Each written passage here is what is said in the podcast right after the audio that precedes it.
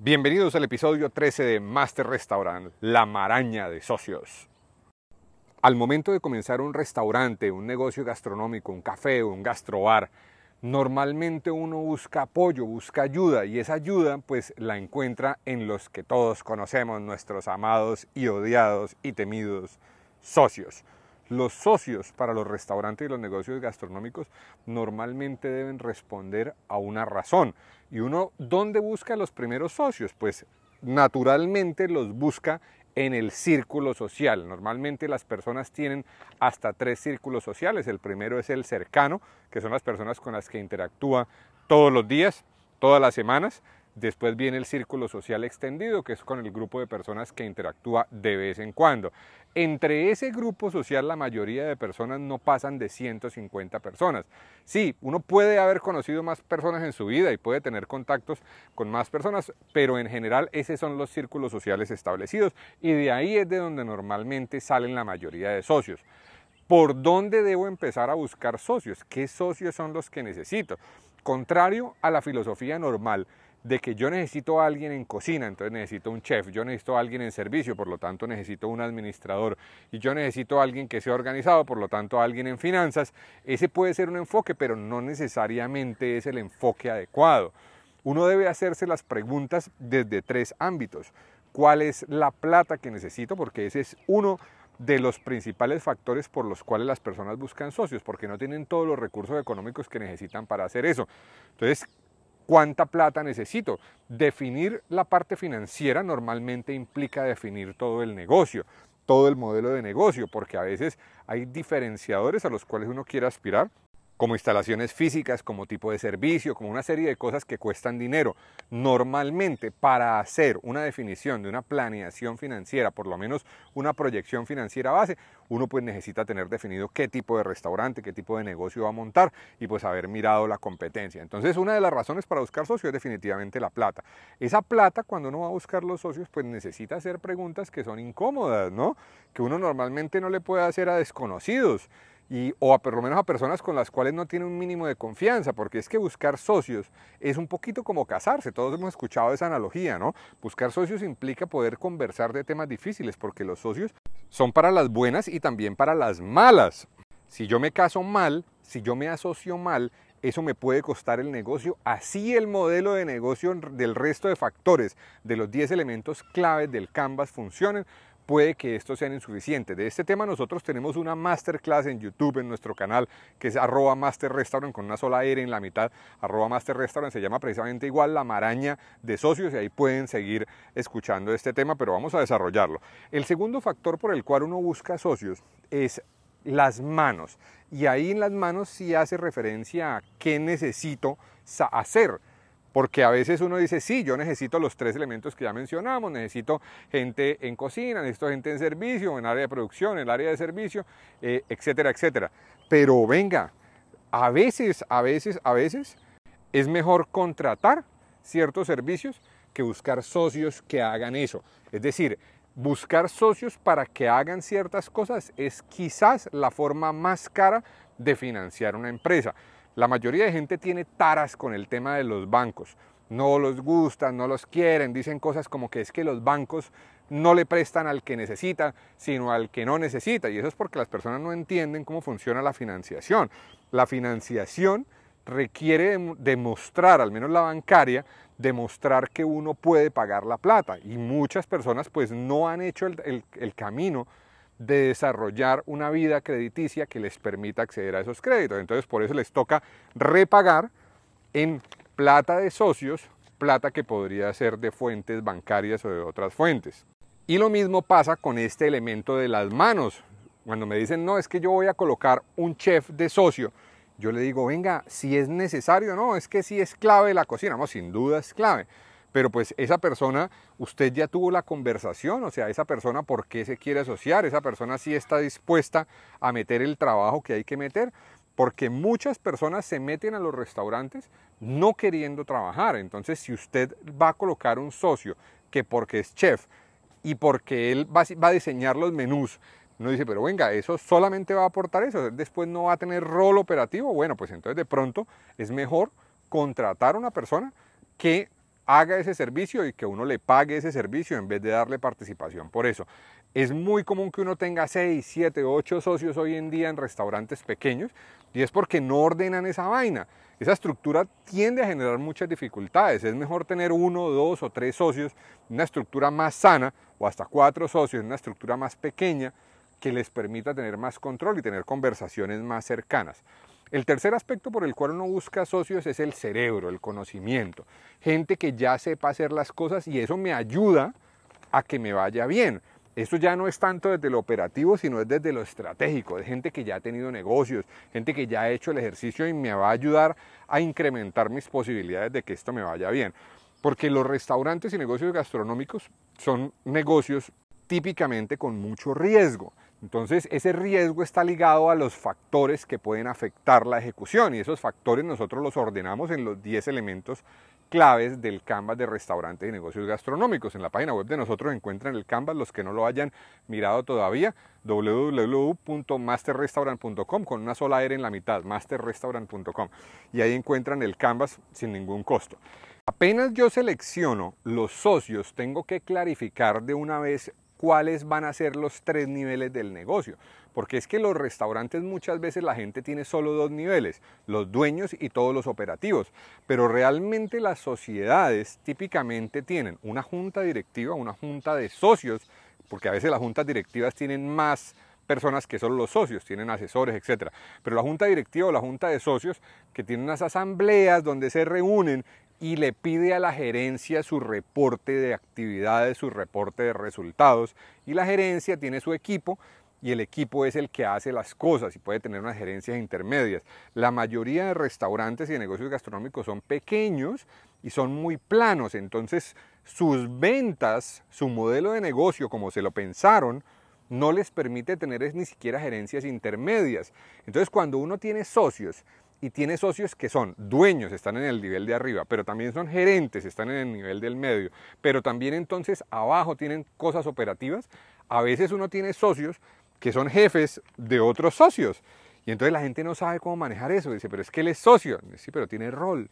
Y si tiene rol, mientras esté haciendo su rol, si es chef, si es administrador, tiene horario. Y si tiene horario, tiene responsabilidades y tiene KPIs o indicadores pero que es que es socio. No, señor, ahí no cuenta que sea socio. Él tiene un rol y cuando tiene un rol tiene que tener ese rol y tiene que responder por él.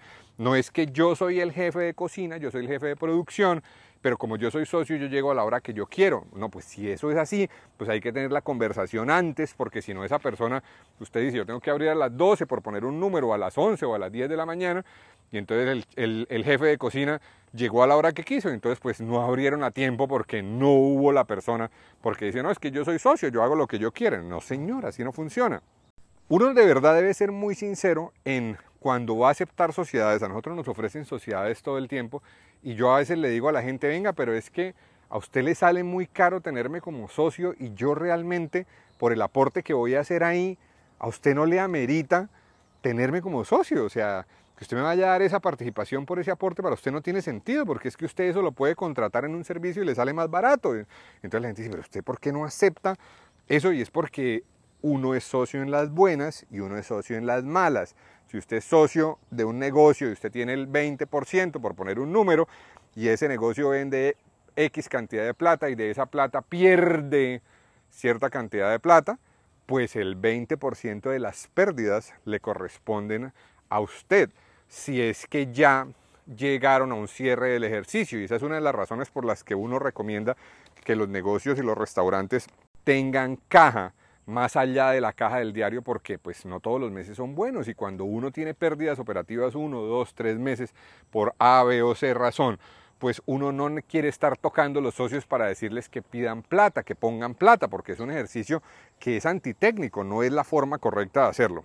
Nosotros tenemos una herramienta que es el mapa de socios. El mapa de socios es una herramienta que se hace para apoyar la clarificación de cuáles son los socios, cuáles son los roles, cuáles son los aportes, qué tipo de socio es, de qué responde, cuáles son los indicadores de los cuales él es responsable. Y eso le sirve a uno como insumo para hacer una de dos cosas, o los acuerdos de socios o los estatutos de la sociedad, porque los restaurantes típicamente uno ve que se asocian pero realmente no hay una figura jurídica real, sino que es una persona natural que recibió la plata y está operando a nombre de él y eso es ahí todo ambiguo y no hay nada de claridad y eso hagámosle para adelante, latinoamericanos, eso hágale, hágale, eche para adelante. Y ese eche para adelante a veces es eche para el hueco, ¿no? No es eche para arriba.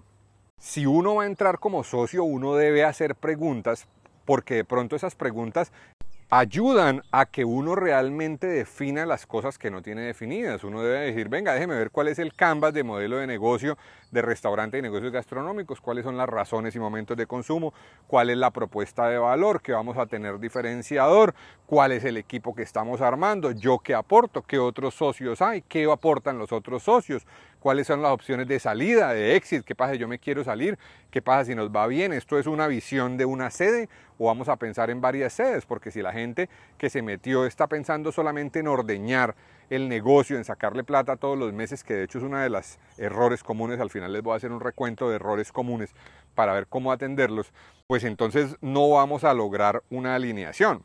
Ya hicieron un mapa de competencia, ¿Ya hicieron la tarea? ¿Ya hicieron el ejercicio de verdad? Si no, pues hagámosla, porque uno puede no solamente llegar a exigir, sino llegar a ayudar a construir, que es una de las cosas que hablábamos el otro día con un socio. El socio le decía al otro, le decía, oiga, es que yo siento que yo estoy solo, que usted llega a exigirme y usted no contribuye. Y él no decía, pero es que mi rol es capitalista y su rol es operativo, mi rol no es aportar. Pero entonces el otro decía, sí, pero es que usted tiene mucha experiencia, usted debería estar aportando. Entonces uno dice, pues bueno, todo esto lo debieron haber conversado antes de crear la sociedad, porque lo que le está diciendo el capitalista es yo no soy lo que en inglés se llama un smart money. El smart money es el que pone plata, pero también coloca conocimiento. Él dice, yo soy solo money. Si usted me iba a poner a colocar conocimiento, a colocar consultoría, pues yo le hubiera cobrado una participación más alta.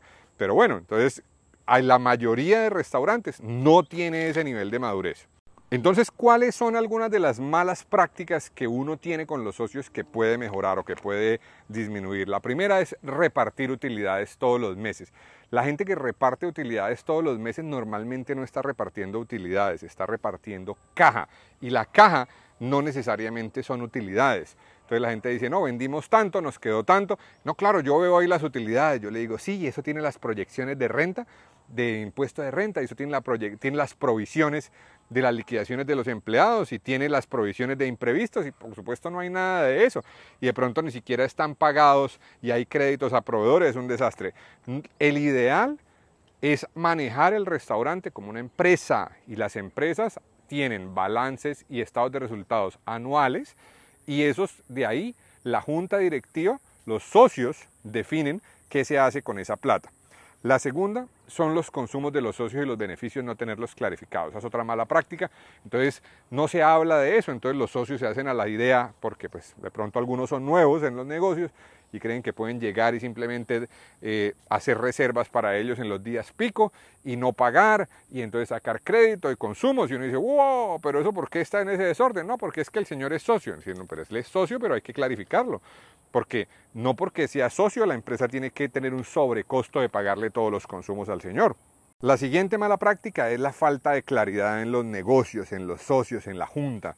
Uno dice, ¿quién toma las decisiones del diario? Pues en los estatutos normalmente la gerencia tiene un poder y dice la gerencia puede tomar decisiones hasta ciertos valores o hasta ciertas características, porque entonces hay juntas o hay socios que se molestan que porque cambiaron, va a decir, cambiaron el color de tal cosa. Uno dice, pues déjenme ver si los estatutos le permiten al gerente que pueda hacerle eso, pues tiene que poderlo hacer, si no, pues no. Entonces uno dice, ¿qué acordaron? No, pues no acordamos nada y ahí está el problema, porque no hacen el trabajo de formalización.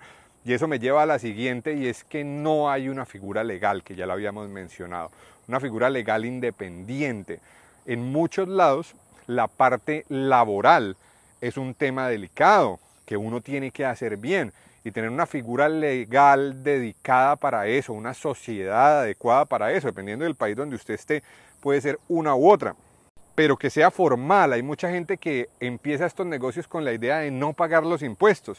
Y esa no es una forma de largo plazo. En el largo plazo usted necesita pagar los impuestos, necesita formalizarse y necesita cubrirse, porque yo le escuchaba el otro día a alguien que decía, es que los pobres cobren riesgos que los ricos no. O sea, los ricos pagan o pagamos los seguros que haya que hacer para cubrirnos y eso cuesta plata, pero pues no vamos a cubrir, a correr el riesgo de que un errorcito de algo pues nos cueste lo que hemos pasado la vida construyendo.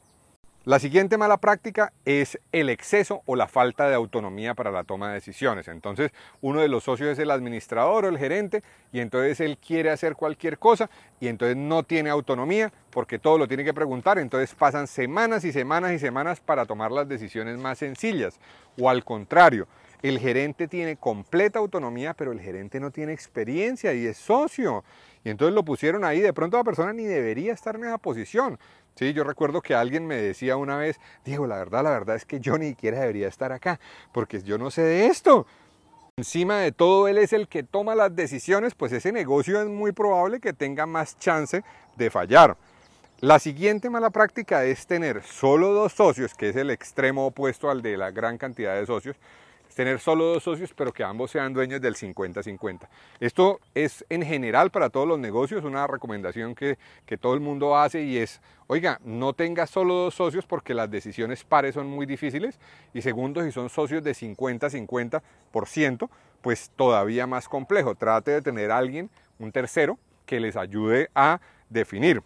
La siguiente mala práctica es las finanzas y las expectativas no alineadas tanto en tiempo como en nivel de esfuerzo, como trabajo, como expectativas. Entonces está el que sacó un crédito para meter la plata en el restaurante, pero no tiene cómo pagar la cuota y no le dijo a nadie. Y entonces él espera pues que con las utilidades del restaurante el crédito se pague solo y el negocio se pague solo, pero resulta que no se lo dijo a nadie y entonces la junta decide que van a repartir utilidades una vez al año o una vez cada seis meses y entonces esa persona pues empieza a pasar aceite porque pues no sabe y entonces empieza a incomodarse y generan una rencilla y nadie entiende por qué la dificultad porque no tienen comunicación transparente y no tienen claridad de las expectativas. Eso está ligado a otra mala práctica que es la falta de informes y cifras transparentes. Yo normalmente le pregunto a los restaurantes, venga, ¿cuál es su margen de contribución? ¿Cuál es su rentabilidad? ¿Cuál es su utilidad? ¿Cuál es el plato más vendido? ¿Cuál es la rotación? ¿Cuáles son los picos de demanda? ¿Qué días no vendemos? ¿Cuánto es el punto de equilibrio? ¿Qué información mínima que todo el mundo tiene que tener en la cabeza? Y la mayoría, la enorme mayoría de empresas de un solo dueño o de pocas sedes no la tienen. Las empresas grandes de múltiples sedes normalmente son mucho más juiciosos con esta información porque están sistematizados y eso pues le da a uno ideas de por dónde debe hacerlo, ¿no? O sea, uno, hoy en día eso de que el contador se demora tres, cuatro meses en cerrarle a uno balance de estado de resultados, pues eso es insuficiente. Todos hemos tenido ese ejercicio, pero eso es insuficiente. Hoy en día con tecnología usted puede llevar información mucho más cercana y tener cierres mucho más adecuados en tiempo. Otra mala práctica ya la mencionamos, pero vamos a complementarla y es el tema de no dejar caja para los imprevistos, no dejar plata para los imprevistos, tanto buenos como malos, o sea, tanto las oportunidades que puedan salir como las dificultades. Los equipos de cómputo, los equipos de refrigeración, a veces se dañan y valen un montón de plata arreglarlos o reponerlos, que están a veces por debajo de la vida útil y se dañan los cuartos fríos y valen X cantidad de miles de dólares y entonces la gente no, pero es que no tengo ni capacidad crediticia, la sociedad tampoco tiene capacidad crediticia, o sea, no le prestan plata y tampoco dejamos plata porque se la repartimos a los socios, entonces ahora no tenemos cómo operar, ¿sí? Y necesitamos operar, no tengo, o sea, se me va a perder la materia prima porque no tengo X cantidad de dólares o de pesos o de la moneda que sea en caja. Caja es físicamente o bancos o efectivo. La gente le tiene a veces precaución, no, eso es plata que se está dejando de trabajar, pero la realidad es que hay que tener algo de caja para imprevistos, un porcentaje, que uno no tenga que estar ahí apretadito y la empresa tenga recursos. Miren que la pandemia una de las cosas que demostró fue eso, que las empresas en el mundo, las pymes no tienen caja.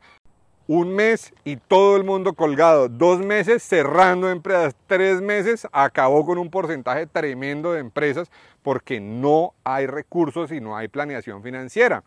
Los socios son unos potenciadores de negocios. Uno con socios puede crecer más rápido, se puede expandir más rápido, pero debe hacerlo bien. Estas son algunas ideas. Los que quieran mirar la masterclass que tenemos gratis en YouTube, se llama igual La Maraña de Socios y ahí pueden ampliar este tema y pueden profundizar realicen el canvas, realicen el mapa de socios, realicen el mapa de la competencia y hablen, hay que poder hablar. A veces uno con los socios tiene el problema de la comunicación y no se tiene confianza para hablar. Todos lo hemos tenido.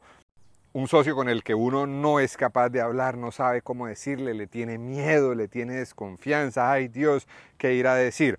Los socios son una herramienta, pero hay que hacerlo bien. Espero que hayan disfrutado de este episodio. Nos vemos en la próxima versión del podcast de Master Restaurant. Microcápsulas de errores para restaurantes y negocios gastronómicos, una experiencias embarradas y equivocaciones, manera de anécdotas, microhistorias y consejos para personas que están en el gremio de la gastronomía y que dedican su vida al noble arte de servir a los demás. Bienvenidos.